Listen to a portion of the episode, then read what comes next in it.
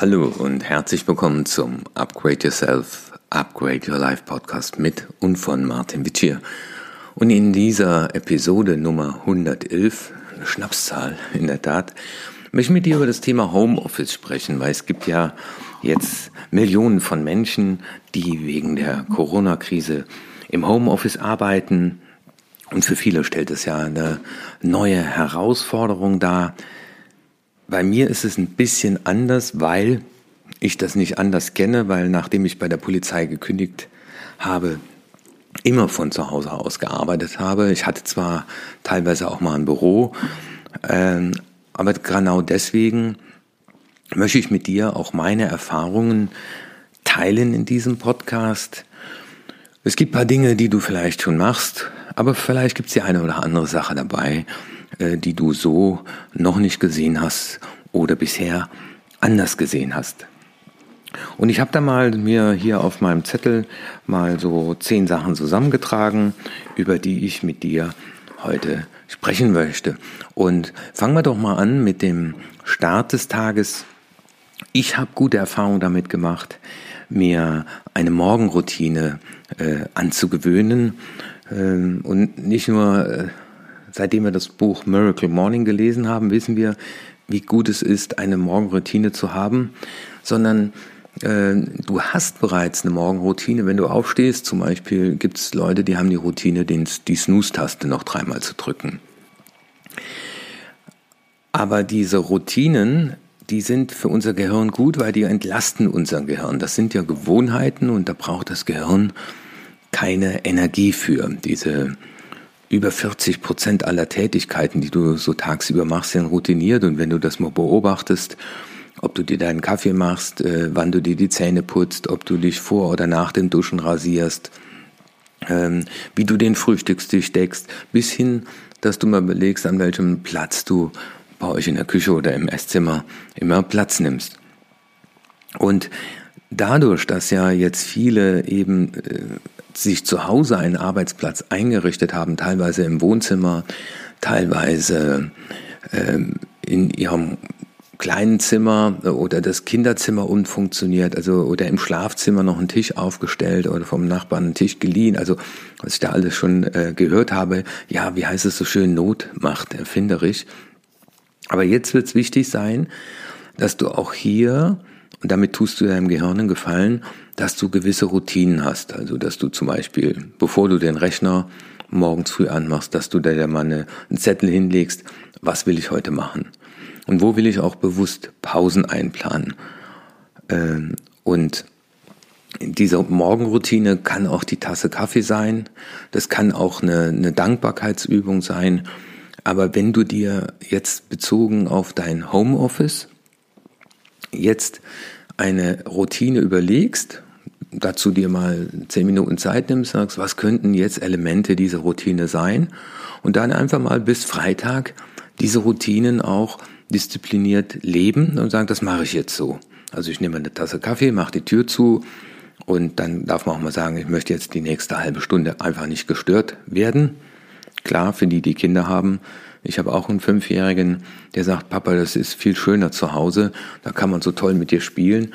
Aber dann ist ja genau dieser äh, Rollenkonflikt und Interessenkonflikt. Ne? Der, der Papa spricht jetzt einen Podcast und er will zur Tür rein. Ne? So, äh, wie bekommen wir das hin? Äh, das hört sich alles so einfach an, aber Routinen unterstützen einen und es könnte auch sein, dass du in den Punkt kommst, du gehst ein bisschen abends früher ins Bett und stehst halt morgens schon um, um Viertel vor sechs auf, um dann zu sagen, äh, da mit dieser Routine, mit dieser Homeoffice, neuen Corona-Homeoffice-Routine starte ich meinen Tag. Übrigens auch für, für Leute, die jetzt nicht unbedingt denn das Thema Homeoffice haben, äh, auch mal drüber nachzudenken, welche Morgenroutine könnte ich mir antrainieren, wo Teile dieser Routine einfach nicht nur der, der Koffeinzufuhr ist am Morgen, sondern auch die Meditation, das Tagebuchschreiben, im Workout, Yoga, Übungen für fünf Minuten. All das kann man in seine Morgenroutine einbauen.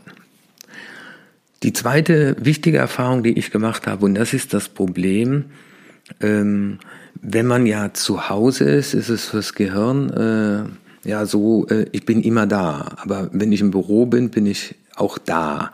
Und jetzt bin ich im Homeoffice zu Hause beim Arbeiten und immer da.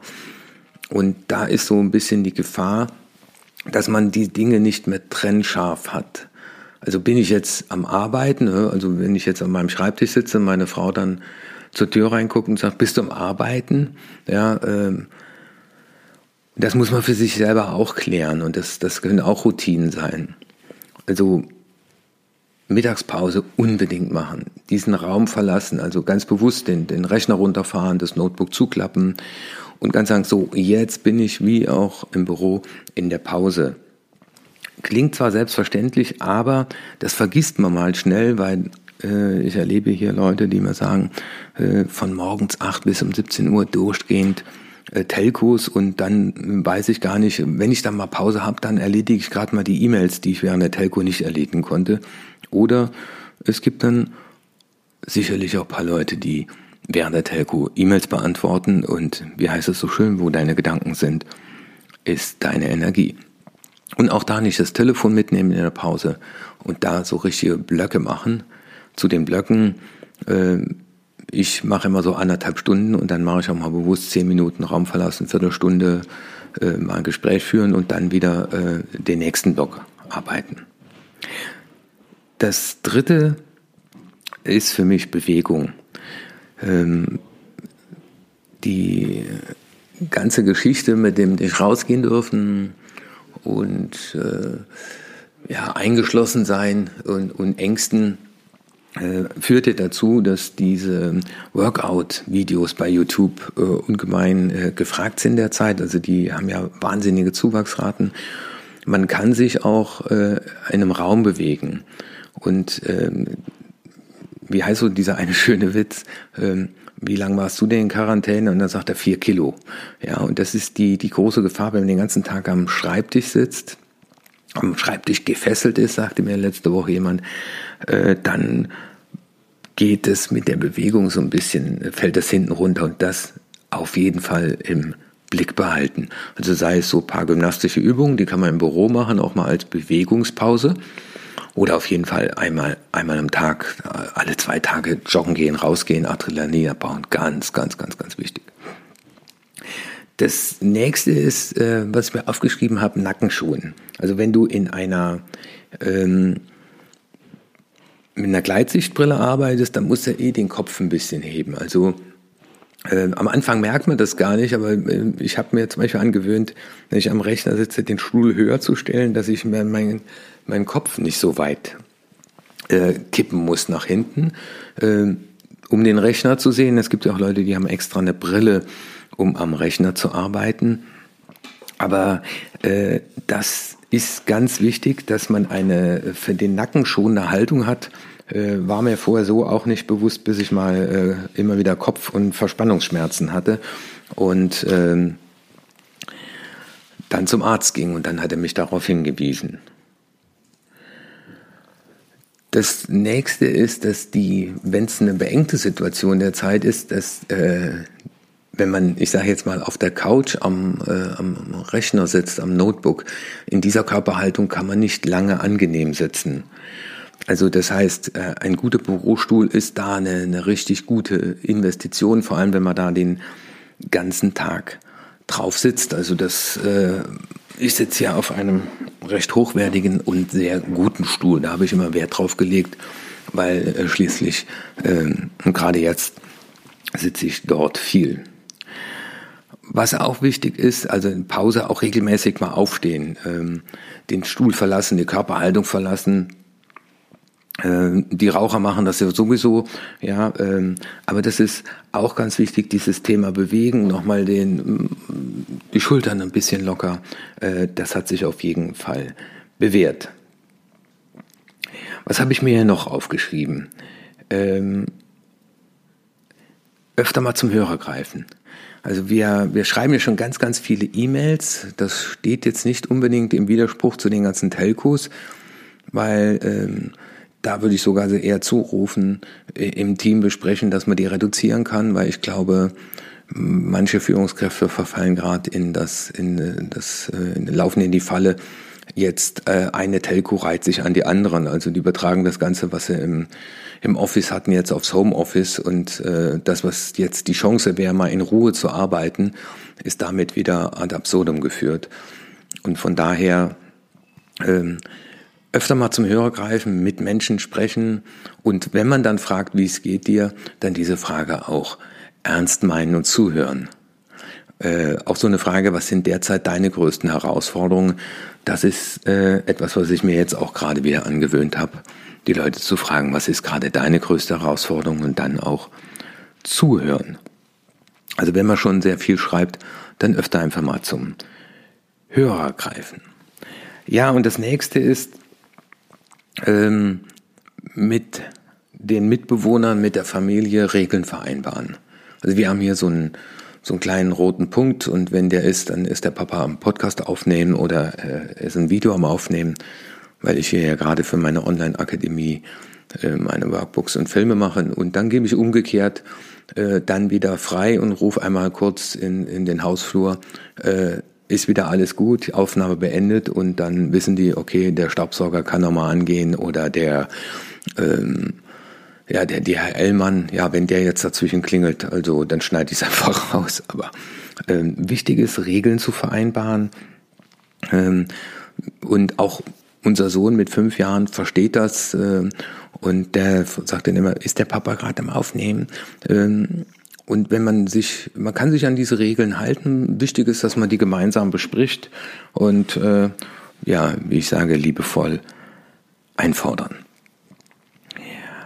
Ja, äh, Arbeit und Freizeit trennen, das hatte ich mir aufgeschrieben, aber habe ich ja eben schon gesagt. Also diese ganz klare Trennung, äh, das ist mir früher auch nicht immer so gelungen, ähm, bis ich mal mit meinen Kindern diese Übung gemacht habe, was ich äh, an meinem Papa äh, mag, ne, schätze, was ich, äh, was mich ab und zu nervt und was ich mir wünsche.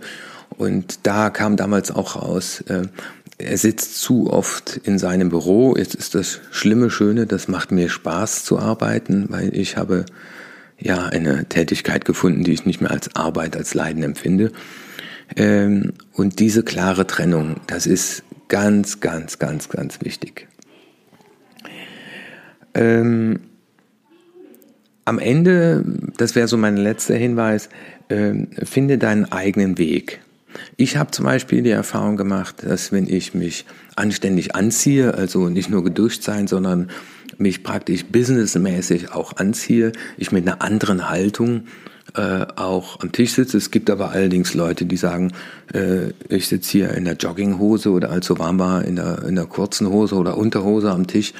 Ähm, das mag jeder machen, wie er will, aber ich habe festgestellt, ähm, dass ich, wenn ich mich auch körperlich einrichte und auch dann meinen Arbeitsplatz aufgeräumt habe, um mich herum, äh, als wenn Besuch käme, äh, dass es mir dann besser geht. Aber da rufe ich dir einfach zu, äh, probiere paar Dinge aus, teste paar Dinge aus und finde da deinen eigenen Weg, bei dem du dann für dich sagen kannst, ja, genau so ist das gut für mich und äh, so werde ich das machen. Aber wichtig ist dann den, Fokus drauf zu richten und in der Tat auch da mal wieder paar Notizen zu machen und paar Dinge einfach mal auszuprobieren. Komfortzone verlassen. Und wenn du noch keine Vereinbarung getroffen hast, äh, oder auch mal äh, zu sagen, Höflichkeit ist heute unser Thema Nummer eins, habe ich gerade von einem Trainerkollegen ja, als Input in einem Video, der sagte, der hat in der Familie das, ähm, die Vereinbarung, wir sind höflich miteinander. Finde ich eine tolle Idee, einfach darauf mal zu fokussieren. Weil ich glaube, diese Zeit ist extrem herausfordernd für uns alle. Und wie sagte ein guter Freund, manchmal liegen da die Nerven einfach blank. Also ich stelle fest, die Zeit konfrontiert uns mit uns selber. Und äh, wenn da Ängste im Raum sind oder auf der anderen Seite unausgesprochene Dinge und man sehr lange Zeit, wie gesagt, aufeinander hängt, äh, ja, es ist schön, die gemeinsamen Spaziergänge, äh, genieße ich auch sehr, sehr, sehr. Aber äh, es gibt auch dann jetzt mal so Situationen, wenn man nicht, wenn man nicht Sport machen geht und äh, die Wohnverhältnisse nicht so luxuriös sind, dass jeder sein eigenes Zimmer hat, dann ist das schon eine Herausforderung. Und dann die Kinder zu Hause, äh, wenn dann noch beide berufstätig sind. Also das ist echt eine Herausforderung. Die Frage, welche Arbeit ist wichtiger? Und dann kommen die Urdiskussionen wieder hoch. Also ich denke, diese Zeit konfrontiert uns gerade äh, mit uns selbst. Und auch das äh, sind Dinge, die ich in mein Tagebuch reinschreibe. Was, äh, was hat mir die, die Krise von mir gezeigt und von meinem Leben? Ja, ich freue mich, wenn ich einen kleinen Beitrag dazu leisten konnte, dass du dir zu dem Thema der Homeoffice-Situation selber ein paar Gedanken machst, um deinen Weg zu finden. Und dann sage ich bis morgen. Tschüss, dein Martin Mittier.